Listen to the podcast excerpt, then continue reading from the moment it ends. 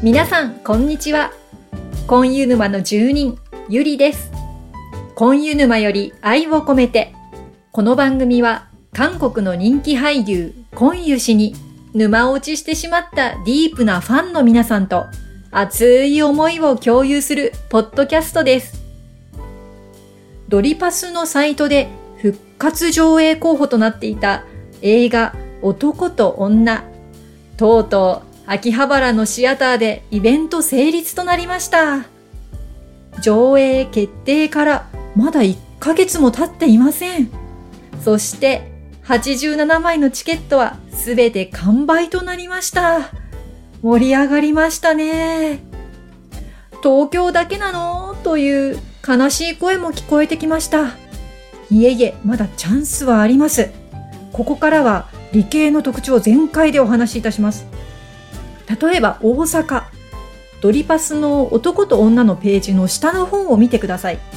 リクエスト分布マップという地図があります。各都市をクリックすると、その都市での上映をリクエストした人数と累計のリクエスト数がわかります。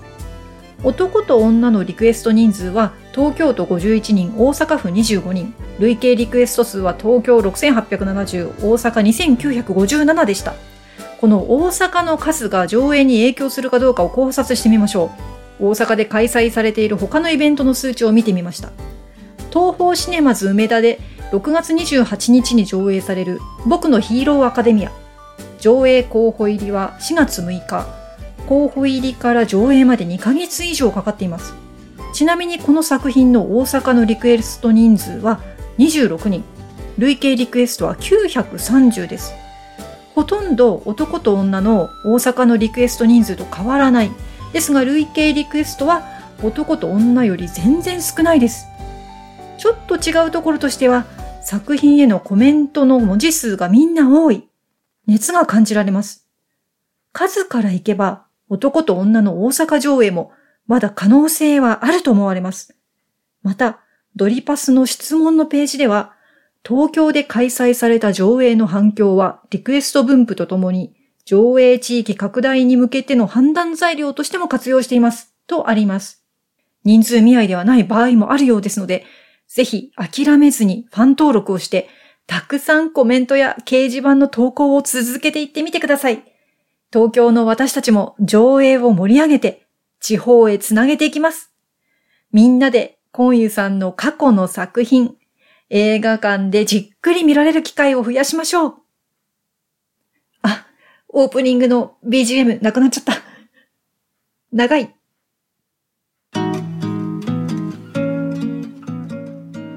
Q&A のコーナーです。このコーナーでは沼の住人の皆さんへ聞いてみたいことをアンケートした結果をご紹介いたします。今回からしばらくジチョル生誕祭特集です。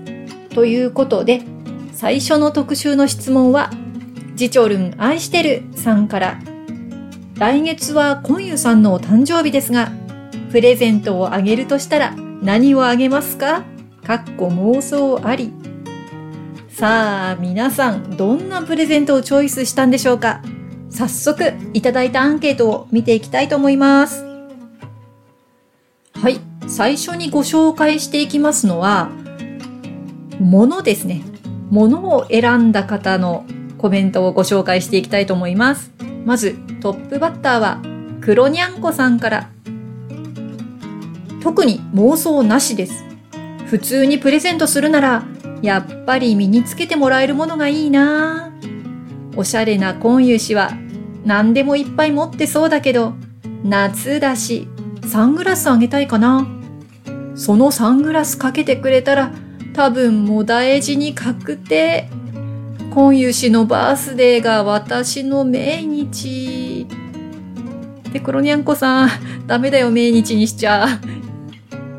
今湯さんのサングラス姿もね、結構、いろんなとこで画像を見ますけど、自分の選んだサングラスをつけてくれたら、自分だけかなりキューンとしてしまうこと間違いないですね。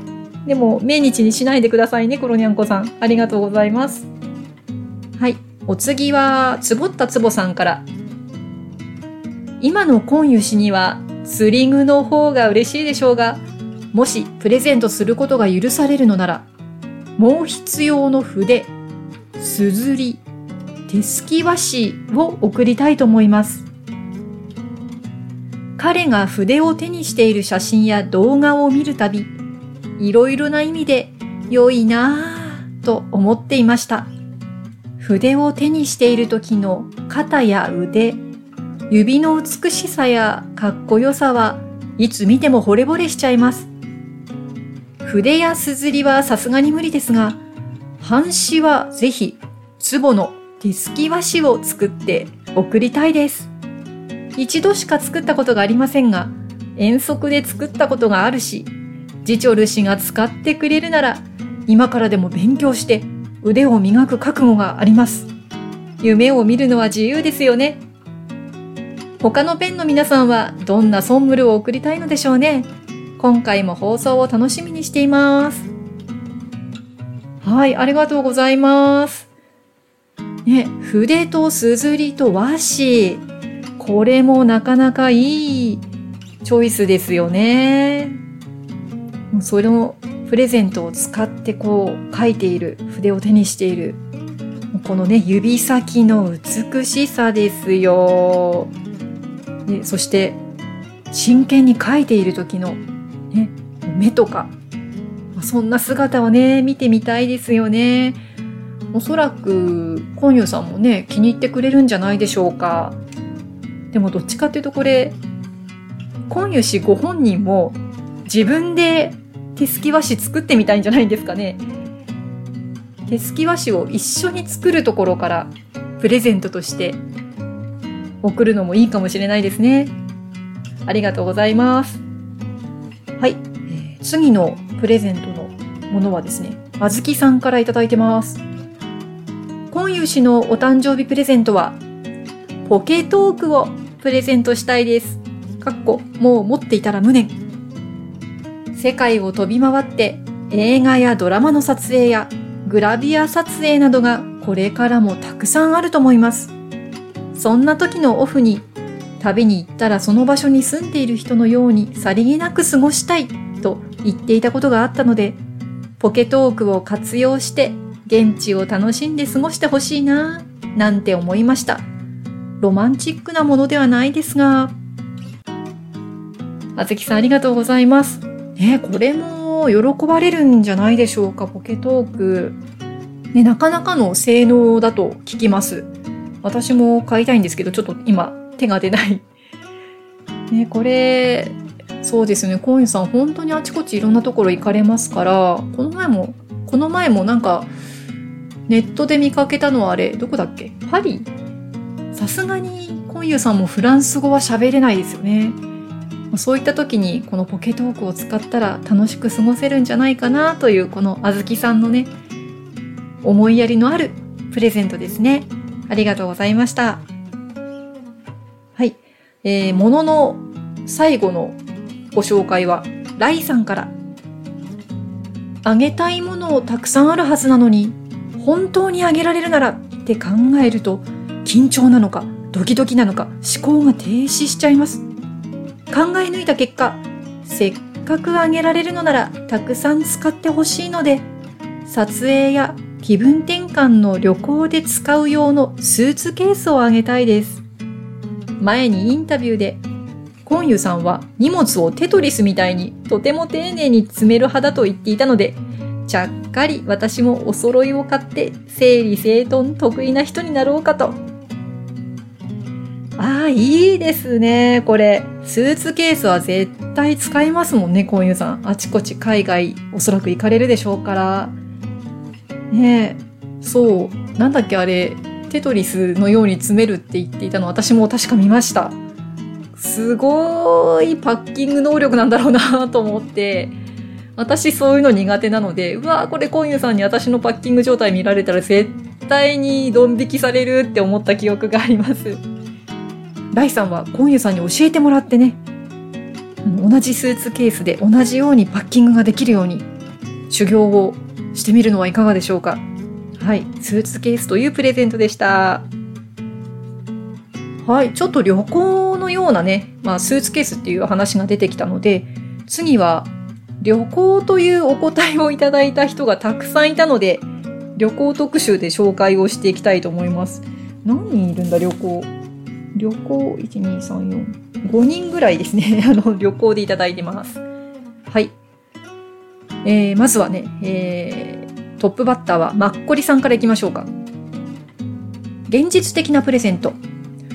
ファンクラブに入ってないからお誕生日カードは送れないし、いろいろ考えたけど、ゆうさんが寄付とかしている団体などあったら、ビビたるものだけど、そこにお誕生日寄付をする。でも、寄付の団体が韓国だと言葉がわからないから、実際に寄付は難しいのかな？どういう方法がいいか検討中です。妄想プレゼント。個室露天風呂付きの秘境の温泉旅館。かっこ洋風じゃなくて和風。ここ重要。で、二人でしっぽりと温泉を楽しむ。食事はお部屋で。外にも散歩には出るけど、基本お部屋で温泉に入ったり、外の景色を見ながら二人で読書やお酒を飲む。もちろん温泉は毎回一緒に入りますとも。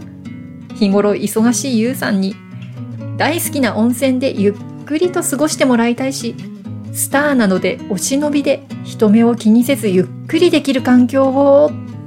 で妄想膨らんで一人ウキウキ。ああ、沼って幸せな場所なのね。はい、マッコリさんありがとうございます。旅行のね、妄想プレゼントの方は旅行ということで、うん、妄想全開でしたね。いやー、これたまんないね、これ。まあ、ゆうさんね、ゆっくり、こんゆさん、ゆっくりしたいっていうのはあるでしょうからね。まあ、日本ならではの温泉、こう、ちゃっかり自分も便乗してっていうのはね、もう妄想爆発ですね。はい。ああと、現実的なプレゼントね。うん、この寄付っていうのもなかなかいいかもしれないですね。はい。さあ、旅行を続きます。えー、お次はコンユジュさんから。日本での温泉旅行と、ペントモさんと過ごす愉快な晩酌タイムと、私が運転する移動車。うん、完璧。はい、ゆうじゅさんありがとうございます。やっぱり温泉旅行なんだよね。日本といえば。うん、私たちも連れてってくれるんですね。ペントモさんたちと。はい。みんなで一緒に、ね、あの、コンユージュさんの運転する車に乗って、コンユさんと一緒に、なんかワンボックスかなんか乗ってね、いいですね。楽しそう。連れてってください。はい。次は、マーユさんから。ペンと行く東京自転車ツアー。果たしてこれがジチョルさんへのプレゼントになるのかは置いといて、体力のあるジチョルさんはスポーツタイプのチャリ。すぐバテる私たちは電動チャリで、電動チャリ。早朝から都内あちこちを自転車で巡りましょう。表参道、青山通り、六本木、東京タワー、秋葉にも行っちゃうぞ。締めはホテルのスイートルーム、シャングリラ、ハイアット、みんな、ワインは行き渡りましたか？グラス片手にベランダのジャグジーへ。夜景をバックに乾杯チチョルさん、お誕生日おめでとうおーこれ今読んでてテンションめっちゃ上がりました。そう。私もあの、すぐバテる方なので電動チャリで行きましょう。いいなあの、都内ね、結構こうやって自転車で回るのすごい楽しいですよね。多分ね。やったことないけど。うーん、そうそう。表参道、青山通り、六本木、東京タワー、あの辺いいですね。で、なぜか秋葉が出てくる で。そのまま秋葉でね、あの、ぜひとも男と女を一緒に見ていただいて。いいですね。ホテルのスイートルームで。なんかこう読んでて、こう一緒にお祝いしてる感じがしました。いや、いい妄想でございました。まあゆうさんありがとうございます。はい。もう次の旅行のプレゼントはコンサラさんからです。コンユさんにあげたいソンムル、いろいろ考えました。かっここの先は妄想です。お仕事も一段落して、コンユさんのお休みが取れたところで、お忍びで日本に来ています。人目につかないところでゆっくりバカンスしたいなぁと前から聞いていたので一緒に温泉でもお連れしたいです。熊本あたりの黒川温泉とか山形の銀山温泉なんかも風情があって素敵なので今湯氏と二人でそぞろ歩きできたらよいなぁ。人目についても丸なら白崎温泉も良いな。スマートボールや射撃。きっと今湯さん大声出して楽しみそう。温泉好きの今湯さん喜んでもらえると思うな。サプライズも準備して。かっこまだ考えてない。1週間くらい一緒にお忍びの宿にこもりたい。これって今湯さんへのソンムルいや私へのソンムルまあどっちでもいいや。でも絶対喜んでもらえる自信あるんだけどな。コンサラさんありがとうございます。で、やっぱり温泉で来るとね、ね、マッコリさんも今うんうんって絶対言ってるはずだけど、いやーこれもう、そう、来ますね。ね、でも、熊本、山形、いろんな温泉出てきましたけど、日本にはね、いい温泉いっぱいありますから、私も温泉ね、大好きで、実家がやっぱり長野だから長野にも温泉いっぱいあるし、前住んでいた群馬にもいっぱい温泉あったし、学校サボってみんな温泉入ってたしって、あ、そんなことはどうでもいいけど、もうとにかくね、お連れしたい温泉っていうのはね、いっぱいありますよね。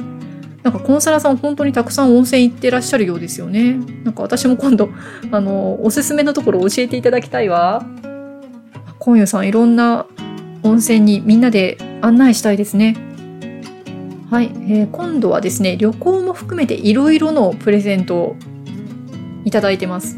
ペコ4201さんから。コンユさんはいろいろと物に対するこだわりが強い方だと思うので、とても難しそうですね。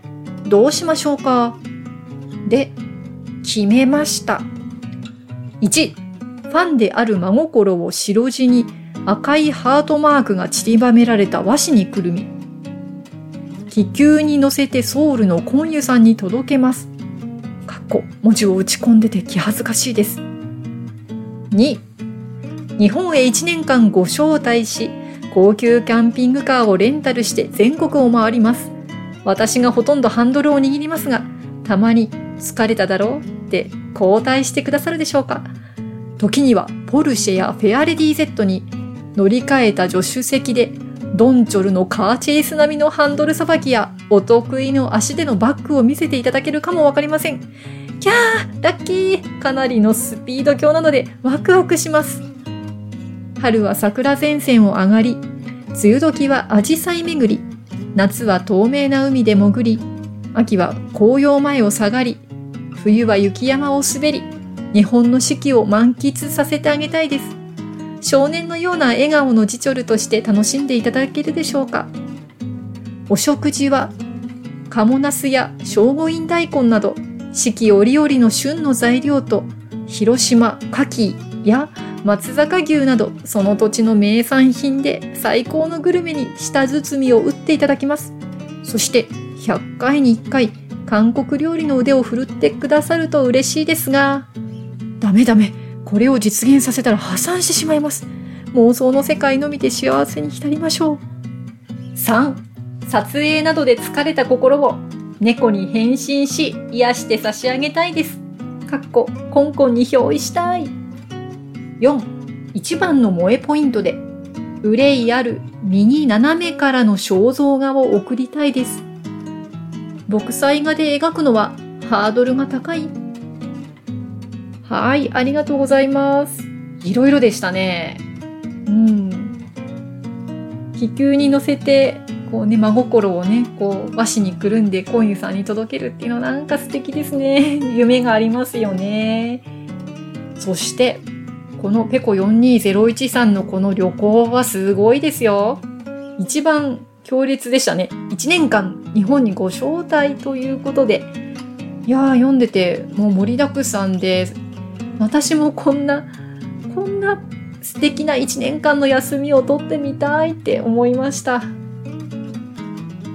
いや妄想しながらこういう旅行をねコンユさんとしているっていうのは本当に想像するだけで幸せですね。で、コンユさんもプレゼントっていうことで喜んでくれるし、そして、この、実は気になっているのが、右斜め前、ん？憂いある右斜めからの肖像画。木彩画で描くってありましたけど、これ意外と、コンユさん、受けるんじゃないんですか？受けるっていうのはあの、お笑いではなくて、すごく気に入っていただけるんじゃないんでしょうかね。なんか私の知り合いで、あの、竜の絵を描く方がいらっしゃるんですけど、なんかそういうその、流れるような筆のタッチで、コンユさんの顔を描いたら、すごい素敵じゃないですかね。いや、見てみたいな。誰か描いてくれないかな。ぜひ、絵心のある方、お願いします。ちょっと妄想が結構激しくなってきましたので、さらに妄想を重ねている方のプレゼントをご紹介したいと思います。お次は、ケビさんからです。ゆりさん、こんにちは。はい、こんにちは。私のわけわからない妄想を送ります。コンユさんへのプレゼントは、毎日使うお箸とスプーン。毎日3回私を思い出しながら口に入れてほしいって思ったのですが、撮影や外食で持って行ってもらえないかも、と思い、腕時計にして時計を見るたびに思い出して、なんなら10時10分で催眠術かけるって思いながら、これも時計ありすぎていつも連れて行ってくれないとすねながらお誕生日当日に一人で遠い日本よりお祝い。ケーキのろうそくを消すと、今夜さんが、後ろからハグされて、いろいろ考えてくれてありがとう。ケビに会えるだけでいいよ。と、耳元であの甘い声で囁かれて、結局、プレゼントは私。コンユさんのお誕生日なのに、コンユさんを喜ばすはずが、私の方が幸せ。恐るべしコンユさん。ああ、会いたい。はい、ありがとうございます。この会いたいの愛が愛情の愛でしたね。いやー、素敵な妄想、プレゼントありがとうございます。ね、いろいろ考えましたよね。うん。お箸とスプーンは、まあ、外食であっても持ってってもらえるんじゃないですかね。ちょっとほら、持ってくってなんとなくエコじゃないですか。あと、このね、10時10分の催眠術って、あれですよね。あの、ビッグのね、キョンジュンの時計ですね。10時10分。いろんなプレゼントを考えたご褒美を、コンユさんがね、くれるといいですね。はい。次は、またこれは面白いですね。コンコンさんからのプレゼントです。プレゼント、悩みますね。きっといろいろいただいてると思うので、できたら、これをあげたい、これをしてあげたいというところで、好きなだけ映画を見られるように、映画館貸し切り、かっこ私と、好きなバスケ、NBA の試合を観戦、かっこ私と、美味しいご飯を一緒に食べる、かっこ私と、猫カフェ貸し切り、かっこ私と、そう、私と一緒にいられるってことで執事いたします。誰の誕生日？私が幸せなだけじゃない？はい、ありがとうございます。みんな、あの、プレゼント考えながらね、まあこれも妄想ですから、みんな自分の幸せな方向に行ってしまいますよね。でもね、今夜さん映画大好きですから、ね自分が好きな映画を大きな映画館で、ね、なかなか今夜さん好きな時間に映画館へね、目立ってしまっていけないと思うので、これは嬉しいんじゃないですかね。で、またバスケ大好きですからね。の、毎年のようにアメリカに行って NBA の試合観戦されてるようですから、そういうのも嬉しいでしょうし、うーん、これも喜んでいただけるのではないでしょうか。そしてね、その傍らにはいつも私がいますっていう、いいですね。はい。その私で、あの、すいません。私がこの質問を紹介した時にこんな私ってバカなことを言ったから、それがいくつか 入っているのが来てます。はい。えー、バナナンさんから25歳頃の私の体に今の私の魂を入れていやおうなしに差し上げます。いやおうなしって 拒否権なしみたいな感じですねあーなんかバナナンさん、あの、25歳頃のっていうの分かります。私もそう思う。もうね、ちょっとね、私の私もきっとバナナンさんもそうなんだと思いますけど今の今の体じゃダメなんです。ね、若かりし頃の、ね、一番いい時のね25歳ぐらいの時の体にでも気持ちとしてはねまだあんな25歳の若い経験のね浅かった頃の自分ってちょっと恥ずかしいのでこう成熟した女性になりました今の私たちのこの魂を入れて差し上げます。いいなこんなことしてみたいなね、バナナンさんは私がプレゼントでしたね。はい。さあ、えー、っと、そんな流れの次のプレゼントは、リエさんから。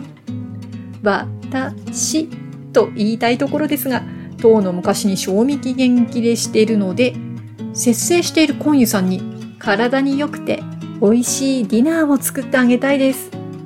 それでもお腹がいっぱいにならなければデザートに私妄想のバカバカ。私来ましたね。デザートです。でもいいですね。コンユさんに体に良くて美味しいディナーを作ってあげたいっていうのは。うん。これもコンユさん喜んでくれるんじゃないでしょうか。でねお礼にデザートも食べてくれるんじゃないでしょうか。えー、また私が入ってるやつ。えー、運命の出会いに感謝さんから。どんなお祝いをしてあげようか。お仕事で疲れてるから、お出かけよりお家でゆっくりかな。お花とケーキとワインを用意。食事を作りながら、今日の帰りを待つ。プレゼントは私と言いたいが、自信なし。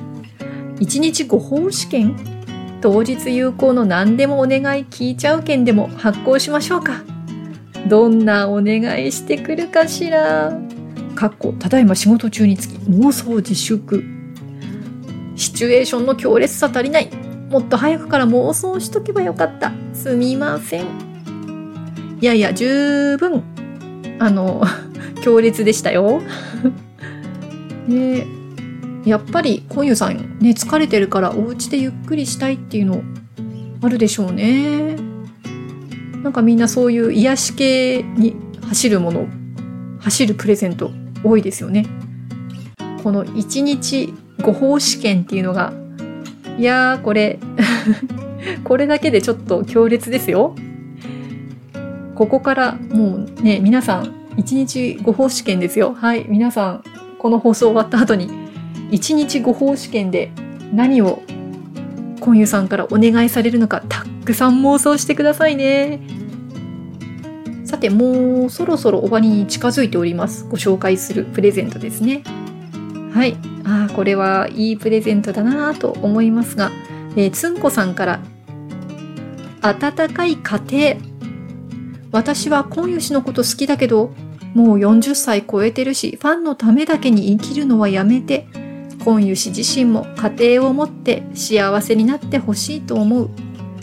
他人と暮らすことや子育ても経験すると演技の幅もさらに広がると思うしでもここまで一人暮らしが長いと他人と暮らすとかできるのかな？もうすでに多少こじらせてると思うけど取り返しがつかないくらいこじらせてないと良いな。笑い。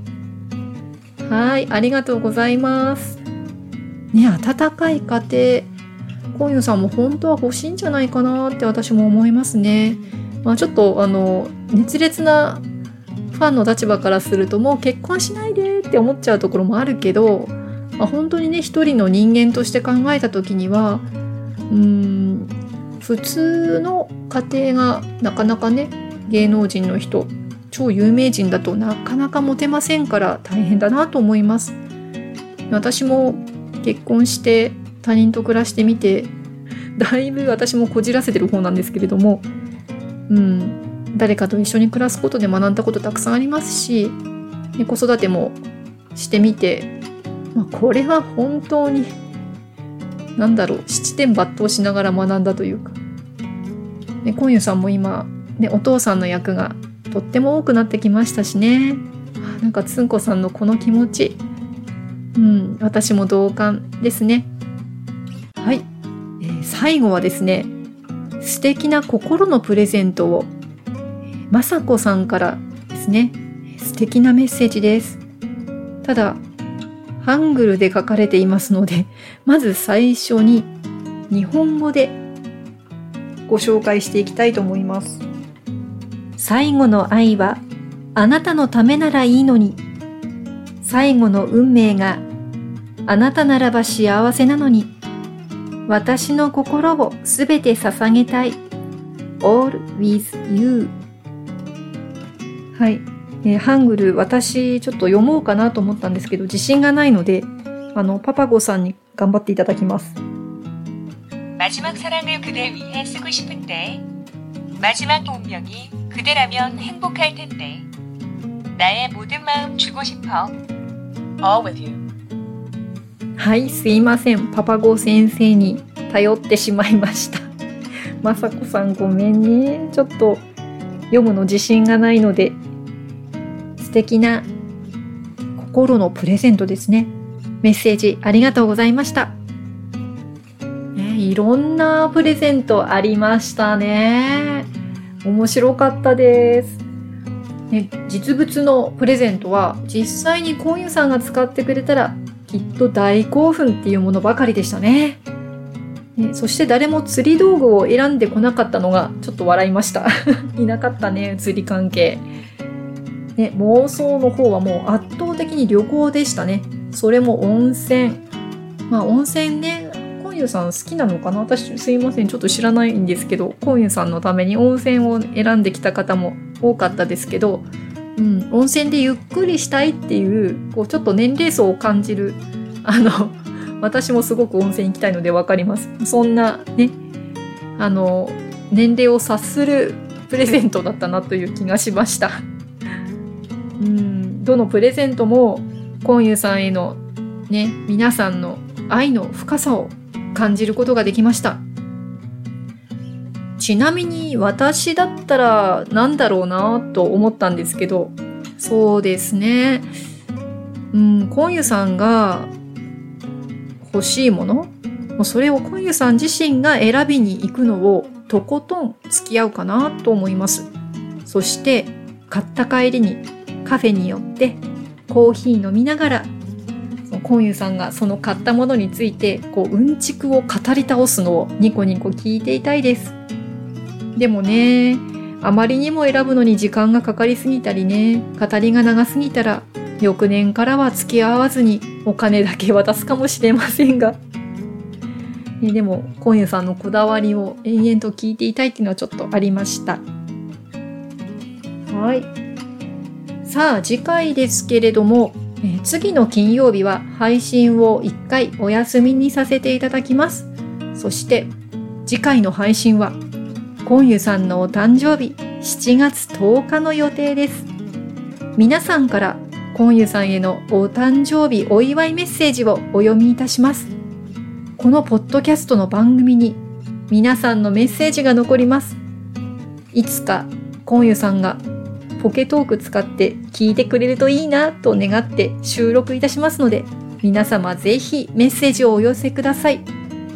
締め切りは少し早いのですが、2020年7月6日月曜日朝5時半です。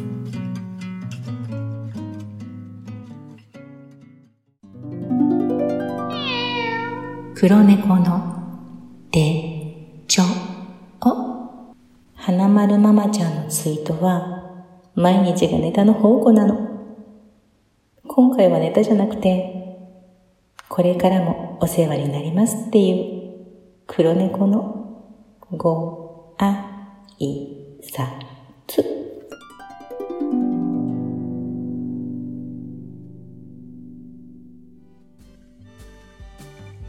今回の黒猫の手帳は、ツイッターの購入沼の住人、花丸ママさんについてでした。あのメモマの黒猫ちゃんがネタの宝庫と崇める花丸ママさん。私もいつも投稿を楽しませていただいてます。まだフォローしていない方、ぜひぜひお友達になってみてくださいね。はい、アンケートの募集ですけれども、コンユさんのお誕生日のメッセージ募集しています。長すぎるとカットするかもしれませんので、適度な長さでお願いいたします。はい、えー、Twitter、Instagram、Facebook、ブログの方でメッセージのフォームをご案内していきますので、そちらをご覧になってたくさん投稿してくださいね。それでは、今日もお聴きいただきありがとうございました。今湯氏への思いで皆様の日常が幸せいっぱいでありますように。